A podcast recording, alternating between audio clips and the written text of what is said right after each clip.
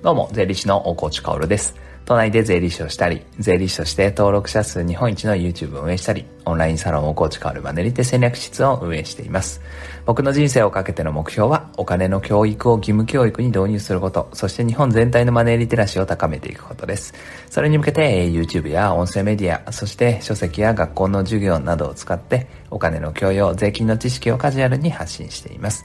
さて、皆さんいかがお過ごしでしょうか？確定申告が終わった、期限が終わったあ次の日の朝4月16日ですね。皆さんいかがお過ごしでしょうか？今日はね、確定申告お疲れ様ということで、えー、改めて税金に考えてみようというね、えー、本題、テーマで話したいんですが、まあその前にお知らせですね。私事のお知らせが一つと、あこんなことになってるすごいことがあるよっていうお知らせが一つ、合計二つです。まあ、私事のお知らせはね、もこれはね、あの、このラジオを選んで、えー、聞いてくれる方っていうのは一緒に喜んでくれるかなって思うんですけど、えー、フリーランス税本っていうね、えー、税金を漫画でわかりやすく書いた僕の著書があるんですが、まあ、それがですね、昨日連絡があって、合計、えー、16.7万部になったということですね。ありがとうございます。いやこれは税金本としては異例で、おそらく、日本の歴史上一番売れている税金本なんですよね。いやとんでもないいい作品が作れたなと思います。まあ、正式タイトルはね、えー、お金のこと何もわからないままフリーランスになっちゃいましたが、税金で損しない方法を教えてくださいというタイトルなんですけど、まあ何もフリーランスに限らずね、サラリーマンの税金の話とかも書いてあるので、えー、もし気になる方は Amazon でちょっと立ち読みできますからね、まずは立ち読みを押してくれたら嬉しいなと思います。ただこれ3年目なんですけど、発売して、改定改定を重ねて、ちゃんと令和2年の所得税大改正にも対応して、えー、どんどんどんどんこれからも対応していく予定なので、えー、今3年目が一番売れてますしね、えー、ここからもうさらに30万部、50万部と税金迷子に届けたいなと思います。お知らせのもう一つはですね、この本、フリーランス税本を読んで、めちゃくちゃ感銘を受けて、なんていい本なんだっていう風になって、えー、そして、えー、富山県の高校、まあね、その方が富山県に住んでらっしゃるので、富山県の高校全部にこの本を配りたいんだって、クラウドファンディングを立ち上げた女性がいるんですね。まあ、この話はボイシーでもね、立ち上げ当初に話をしたんだ、したんですが、まあその方は今も当然頑張っていて、クラウドファンディングが続いていて、資金をね、どんどんどんどん集めてるんですよ。それで今集まった資金で何ができるかっていうと、富山の高校のみならずですね、富山の中学全部にも配りきるぐらいお金が集まったらしいですよね。そして次はじゃあ小学校まで配りきるって言ってクラウドファンディングは続いているので、えー、ぜひ一度ね、クラウドファンディング覗いてみてください。やっぱり熱量っていうものはすごいなって思いますね。これは僕は全く関係のないクラウドファンディングなんですよ。でも僕の本を配りたいっていうクラウドファンディングなんですよ。ほっとけないですよね。えー、なので、まあ富山県のね、学校全部に配りきったらすごいじゃないですか。あですから、あぜひ、あの、一度ね、覗いてみてください。熱量がね、クラウドファンディングのページから伝わってきますので、まあ元気になると思います。まあ、このね、富山県に配りたいっていうムーブメントが起きましたからね、まあ僕としては、47都道府県制覇したいなと思うので、えー、まあそういう風になれるようにね、これからも僕個人が頑張れば、まあそういうムーブメントっていうのは出ていくと思いますから、本の実力っていうのはね、もう折り紙付きですから、だから頑張っていきたいなと思います。すいません。冒頭長くなりました。それでは本題ですね。えー、改めて確定申告皆さんお疲れ様でした。あ僕も 確定申告お疲れ様でした。なんとか自分のね、申告を昨日終えてね、ほっとしているところです。まあ改めて税金に考えてみようっていうのは、まあさすがにね、えー、残り6分では税金の体系っていうのを全部話すことはできないんだけれど、まあ、ざっくりね、個人の税金っていうのはこんなもんなんだよっていうのをポイントだけ押さえようっていう話ですね。えー、これを聞くだけで、まあ何にも税金のこと勉強しなかった人っていうのは、まあおそらく上位トップ5%、日本でのトップ5%の税金知識になるんじゃないかなと思います。まず僕たちが関わるのっていうのは、その個人の税金っていうのを考えた方がいいんですよね。で、個人の税金っていうのは皆さんお察しの通り、収入に対して税金っていうのがかかるわけですよ。で、まずはフリーランスの話をしましょう。こっちの方が分かりやすいですからね。フリーランスっていうのは、給料っていうのがないですよね。個人事業主も一緒です。そういう方っていうのは、あ所得税っていうのは確定申告で計算をして、えー、納付するんですね。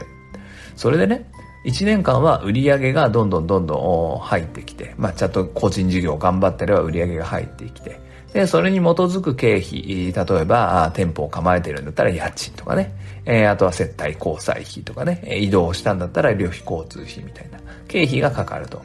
で、売上から経費を引いた利益に対して、えー、税金がかかるっていう感じですよね。これはなんとなくイメージが湧くと思うんです。つまり収入からいろいろなものを引いて税金がかかるっていうことなんですね。これはフリーランス、売上引く経費っていうのは分かりやすい。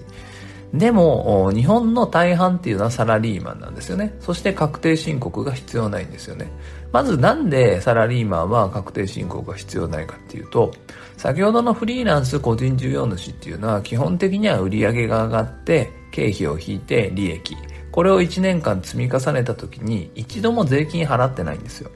なので、じゃあ1年分の利益に対してえー、所得税と住民税を払ってねっていうことで、確定申告の手続きをすると、納税がそこでできるわけですよね。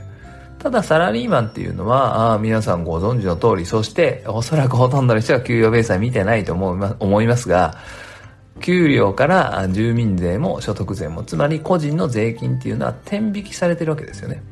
だから自動的に天引きをされて、当然会社はそのまま天引きしたお金も持ってませんからね。それを会社が代わりに納税をしてくれているってことです。だからサラリーマンっていうのは何も考えなくても、何も勉強しなくても、税金っていうのを脱税することはないんですよね。フリーランス個人事業主っていうのは最後に確定申告をしなければ脱税。サラリーマンっていうのはのほほんと生きていても脱税になることはないっていうことです。でもサラリーマンの税金の計算っていうのも収入があっていろいろなものを引いてそして最後税率をかけて税金を計算するっていうのはフリーランスと変わらないんですよねそれをやってくれてるのが会社の年末調整です会社の年末調整っていうのはサラリーマン従業員の個人の税金をちゃんと計算して1年間税金天引きしたけど天引きしすぎじゃなかったかなっていうのをチェックするんですよねこれが年末調整ですねそしてチェックの結果、大体、あ、ごめんごめん、天引きしすぎたから返しますってなるのが年末調整。だから、年末調整でちょっとお金多めに戻ってきたっていう人ね、えー、いると思うし、それを当てにしてる人もいると思うけど、あれはただただ自分が払いすぎた税金が戻ってきてるっていうだけですね。そこで、えー、気づいてほしいのが、えー、この話の中で重要なのが、サラリーマンは税金をなかなか操れないってことです。フリーランスっていうのは経費は自分でコントロールできるじゃないですか。使えば使うほど税金は減る。ただ使った時に何が手に入れるかも考えないとね、浪費だったら意味がないんだけど、必要なものを買って税金が減るんだったらこれ最高ですよね。でもサラリーマンっていうのは今言った通り、経費がないんですよ。この経費がない。ただ引くものはあるんですよね。給料から給与所得控除っていうものを引きます。この給与所得控除は自動計算なので、自分たちで何かすることはできません。収入が高ければ高いほどこの給与所得控除は多い。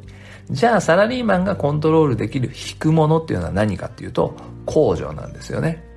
これは聞いたことがあると思います。例えば生命保険料控除とかね、配偶者控除とか、扶養控除とか。ただこれも自分の環境に合ったものしか使えないんですよね。配偶者控除というものを使って給料から数字を引いてね、そして税金を安くしたいなって思っても、配偶者いなければできないじゃないですか。なので、サラリーマンは控除というものを増やして税金を減らす。これしかできないんだけれど、でも控除っていうのは環境によるものだからなかなか操りにくいってことですね。だからサラリーマンができる税金、節税っていうのは、控除、これ自分に使えるかなってピンとくる準備をしておくってことです。つまり環境が毎日変わっていく、日々変わっていく中で、あ、この環境になったら私この控除使えるんじゃないかしらっていう税金能を持っておくってことですね。えこれが大切です。ちなみにフリーランスはこの控除を使えますからね。やっぱり税金っていう意味ではフリーランスのが強いですね。なんとなく、サラリーマンはね、天引きされて納付している税金なんだけれど、改めてね、えー、税金についてちょっとだけ考えてほしいなと思います。えー、参考になれば幸いです。それでは素敵な一日を最後まで聞いてくれたあなたに、幸あれ。じゃあね。